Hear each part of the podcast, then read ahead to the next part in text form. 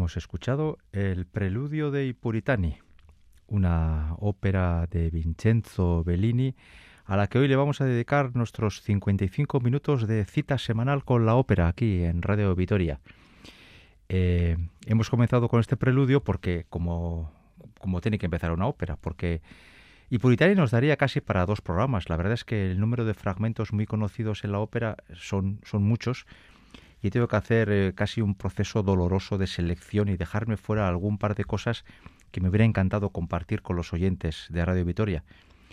Pero bueno, así comienza la ópera, se levanta el telón y estamos en la Inglaterra del siglo XVII, en una Inglaterra que está convulsionada por el conflicto político entre los puritanos y los realistas, entre los partidarios de Cromwell y sus enemigos. Y como podrán imaginar los oyentes de Radio Vitoria, eh, lo que aparentemente es un conflicto político entre distintas, eh, distintos grupos eh, monárquicos, en el fondo en la ópera lo que es también es una enorme historia de amor entre dos personas que, como no, pertenecen a bandos políticos distintos.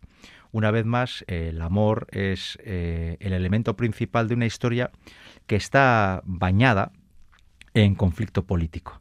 En esta Inglaterra del siglo XVII, eh, en el castillo, en un castillo que está situado en los alrededores de Plymouth, en Inglaterra, se encuentra nuestra protagonista de hoy.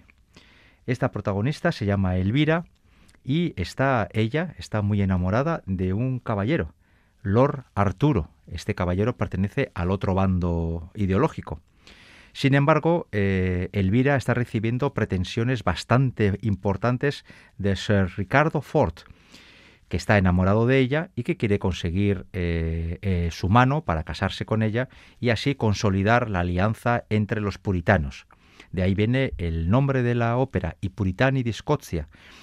Pues bien, Elvira, buscando ayuda y refugio para que le ayuden a no casarse con quien no ama, eh, va a ver cómo en el acto primero, en este cuadro primero del acto primero, va a recibir los fervores amorosos de Sir Ricardo Ford.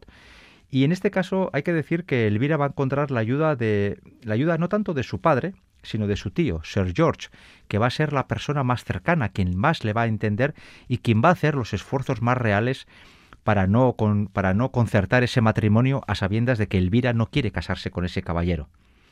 Va a llegar Lord Arturo y nada más llegar se va a colocar enfrente de su amada y le va a decir a te, oh cara, ante ti me presento, querida, una de las páginas para tenor más difíciles y más hermosas que escribió Bellini. Y bien, habría que buscar una versión. Había varias, pero al final he pensado que por qué no. Creo que hace bastante tiempo que no oíamos a Alfredo Kraus y vamos a escuchar precisamente al tenor canario escuchando este fragmento.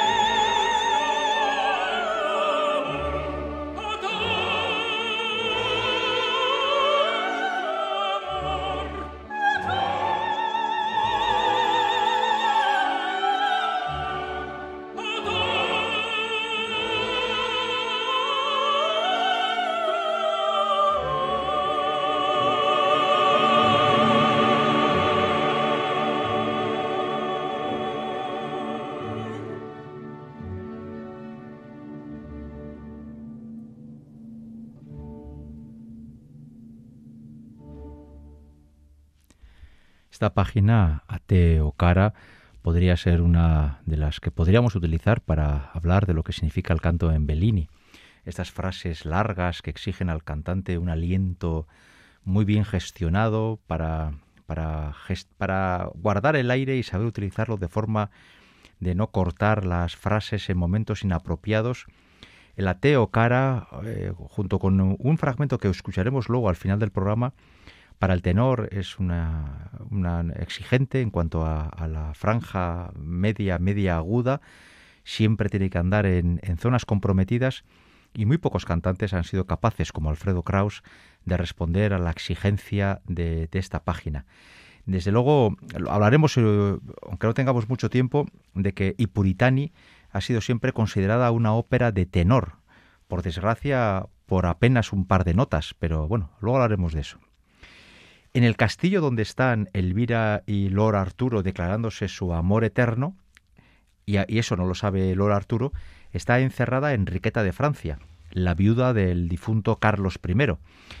Eh, Enriqueta de Francia es partidaria de, o mejor dicho, Lord Arturo es partidaria del bando de Enriqueta de Francia, y cuando por casualidad se entera de que la reina está prisionera en el castillo, eh, surge en él el típico conflicto de las óperas, ¿no? el deber político patriótico o el deber amoroso.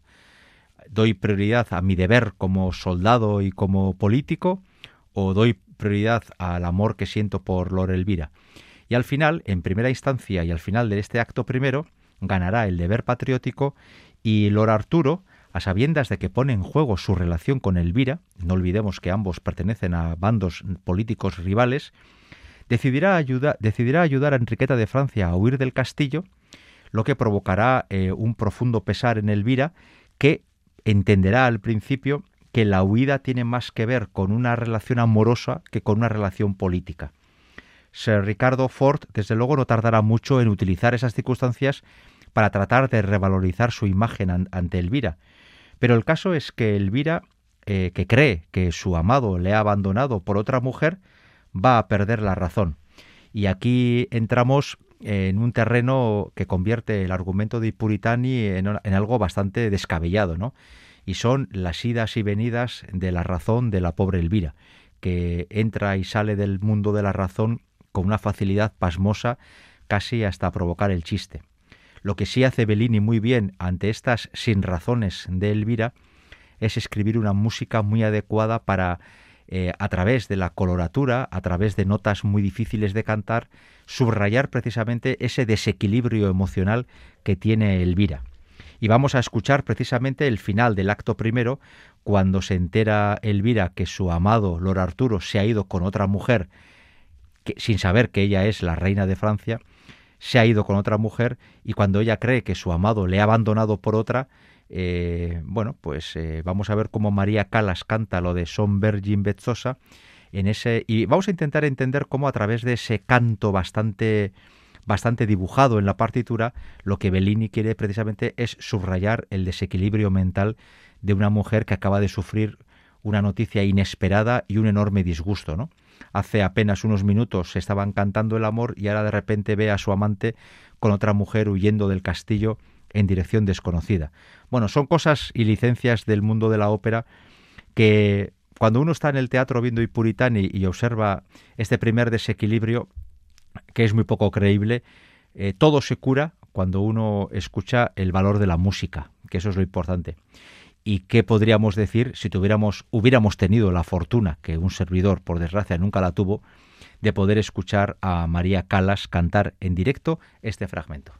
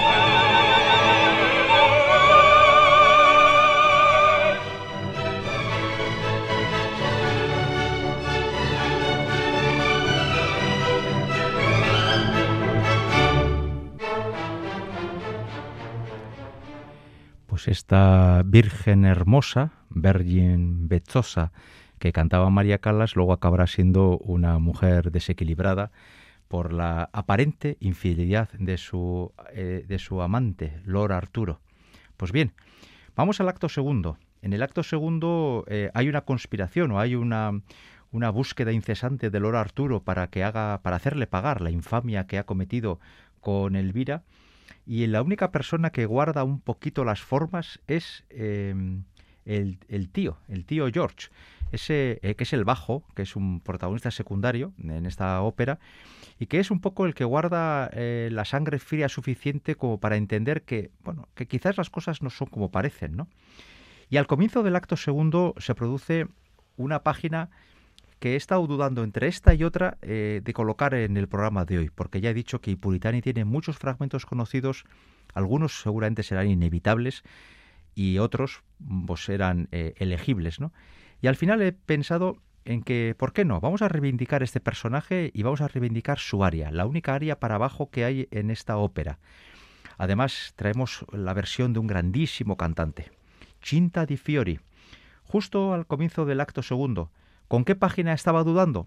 Pues exactamente con el final del acto segundo, cuando Swan y la tromba intrépido cantan Sir Ricardo Ford y, eh, George, el tío Jorge, cuando cantan el dúo de barítono y bajo, que es una, de una melodía terriblemente popular y muy conocida, pero que hoy, por desgracia, pues he tenido que dejar fuera porque no nos da el programa para más. Cinta di Fiori es eh, el área de un personaje secundario y la verdad es que el personaje de, George no es que tenga mucho que cantar, pero este área es un ejemplo maravilloso de lo que es el bel canto. Más allá de que sea con la voz más grave masculina, eh, las frases son muy largas, sostenidas, es muy importante eh, frasear las cosas, el texto de forma adecuada y además también es muy importante saber gestionar muy bien la respiración eh, Bellini es muy traicionero y en ese sentido eh, las líneas de canto de Bellini siempre son eh, generosas en su tiempo y exigen al cantante una técnica más que importante. Por ello, algunos cantantes, cuando se enfrentan a Bellini y lo hacen desde un punto de vista casi verista, lo que hacen, en mi modesta opinión por lo menos, es algo bastante ridículo, ¿no?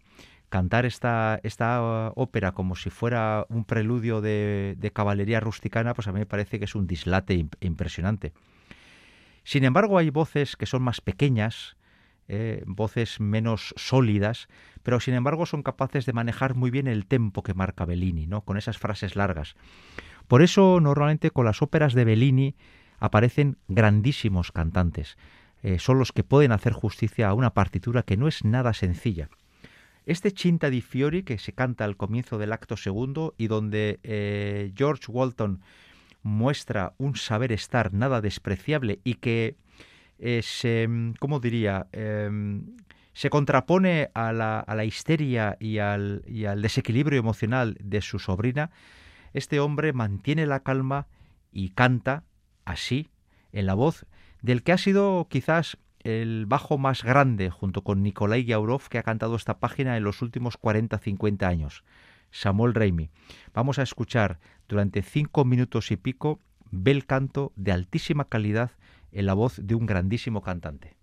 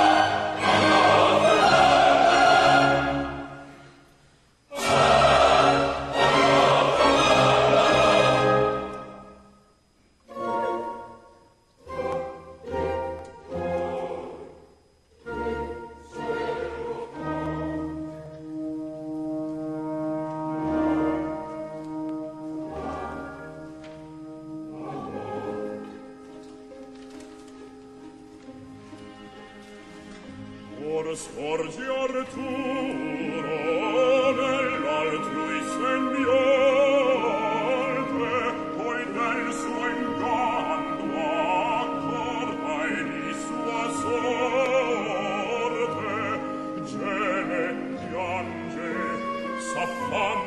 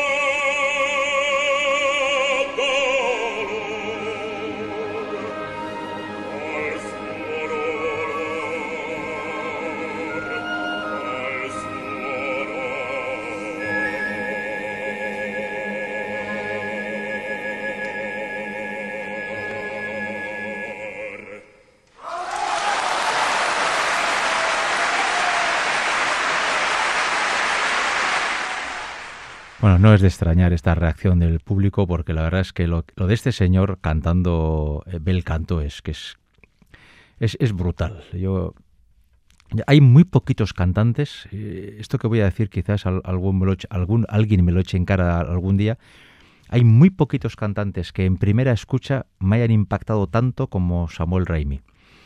Y quizás no tanto por la belleza de la voz, sino por su técnica. Hace cosas con la voz con la voz de bajo que tiene, que prácticamente son eh, inauditas en la historia de la ópera. Y en ese sentido hay que decir que para mí Samuel Raimi es no ya solo uno de los grandes cantantes de finales del siglo XX, eh, uno de los grandes bajos, sino en general uno de los más grandes cantantes desde la década de los 70, de los últimos 30 años del siglo XX. Eh, muy poquitos pueden acercarse y revolucionar tanto el canto como hicieron este señor.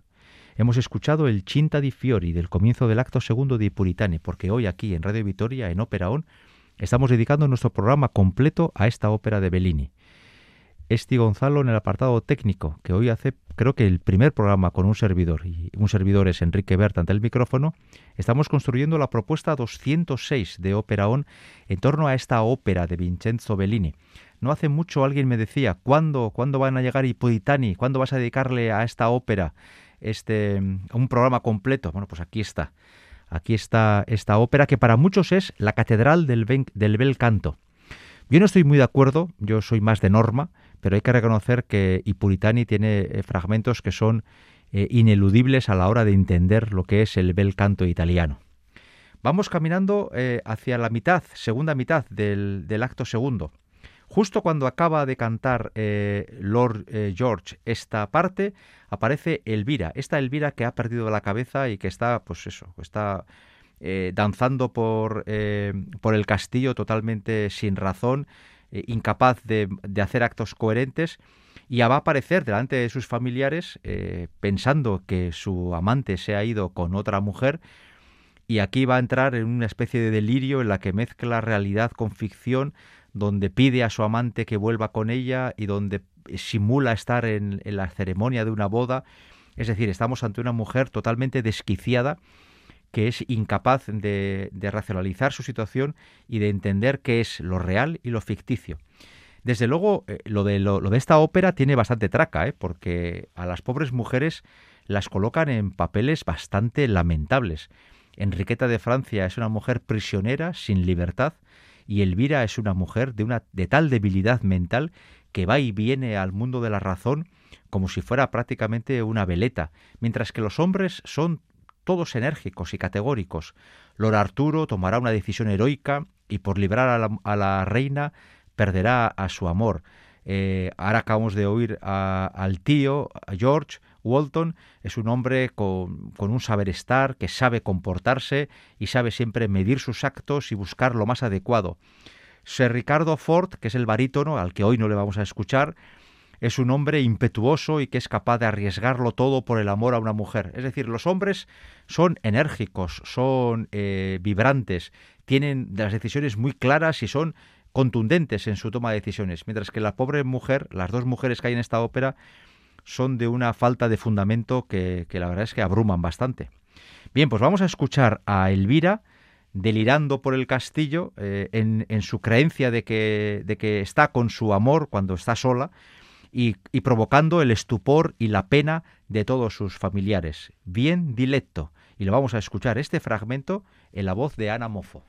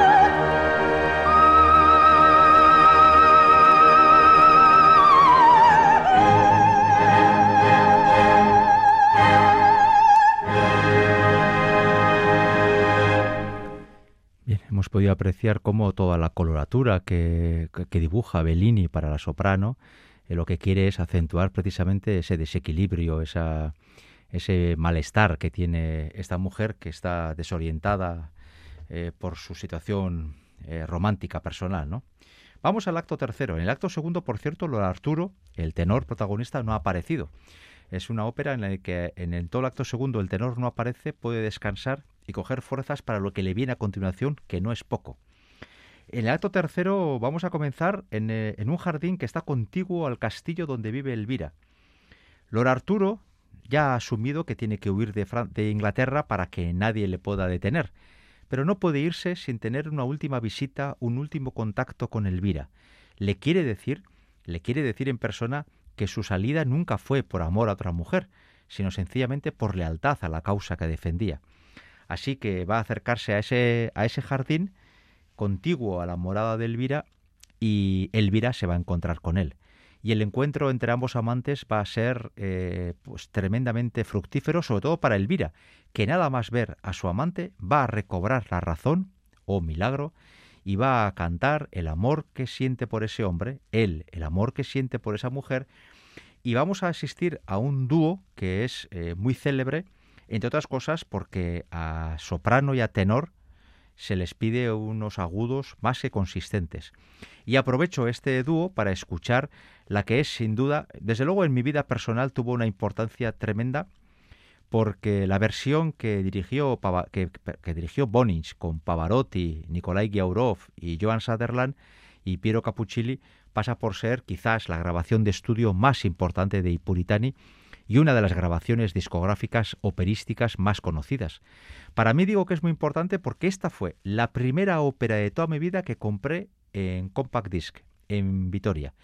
Y quiero recordar, no sé si me estaré equivocando, que la compré, me acuerdo hasta del precio, que no lo voy a decir porque me da un poco de vergüenza, pero la compré en lo que entonces eran galerías preciados si no me equivoco, ¿eh? que uno ya se va haciendo mayor y ya tiene, empieza a tener achaques de, memoria, pero creo que por entonces aún eran, los, eran galerías preciados y donde compré esta ópera en tres compact que me costó el ojo de una cara y, desde luego durante un tiempo pensar que me había equivocado.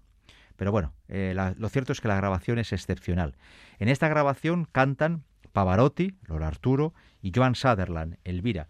La grabación es de 1976 y desde luego insisto en que es una grabación a conocer. Vamos a escuchar este momento tan, tan romántico, tan exacerbado, tan vehemente y tan exigente para los cantantes en la voz de estos dos célebres.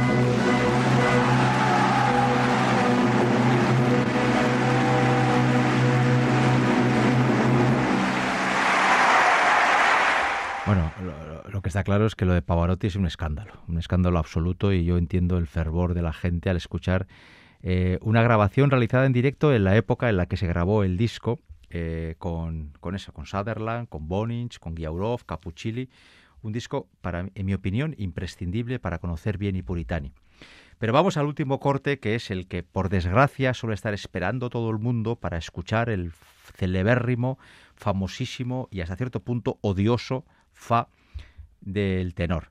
Y es que esta ópera tiene la nota más alta que jamás se ha escrito para un, para un hombre, para un cantante masculino, y que en su momento se emitía en falsete y que luego más tarde se ha emitido con voz de pecho y que cada uno hace lo que buenamente puede. Bueno, hoy no vamos a escuchar el fa, lo, adelanto por si acaso. Alguna, eh, creo que una vez pusimos la versión de Pavarotti Creo que otra vez pusimos la versión de William Mateuzzi.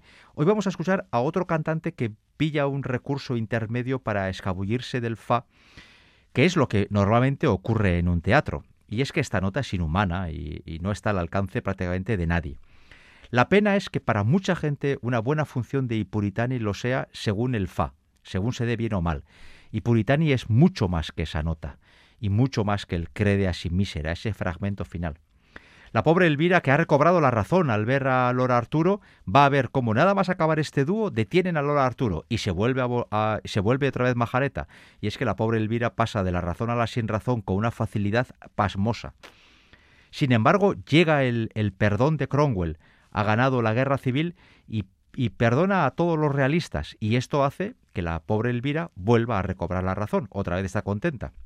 Si ya digo que a las mujeres aquí las pintan como si fueran unas histéricas que van, ir, que van perdiendo y recobrando la razón como uno se puede cambiar de jersey. Eh, y, al final la ópera termina con esta escena, el Creada sin mísera, que insisto está demasiado condicionada por el hecho de la nota eh, masculina tan elevada que hace que sea incluso para algunos cantantes una ópera a no considerar y puritani, porque es esa única nota la hace para muchos inalcanzable. Vamos a escuchar eh, una versión de 2009 en directo. Eh, Arturo es Juan Diego Flórez, Elvira Nino Machaitze y eh, este George el, el bajo Hildebrado de Arcángelo. Hay más cantantes. Es el concertante final.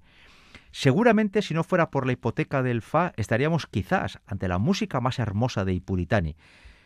Pero bueno, vamos a escuchar esta versión en directo y vamos a ver cómo todo no es solamente pegar pepinazos con la garganta, hay que saber cantar y yo creo que Juan Diego Flórez lo hace muy, muy bien en esta versión. Así que con esta escena final de Ipuritane y en la confianza de haberles ayudado a, a, conocer, si es el caso, o a disfrutar, si ya la conocían de antes, de esta joya, auténtica joya del bel canto, hasta la semana que viene.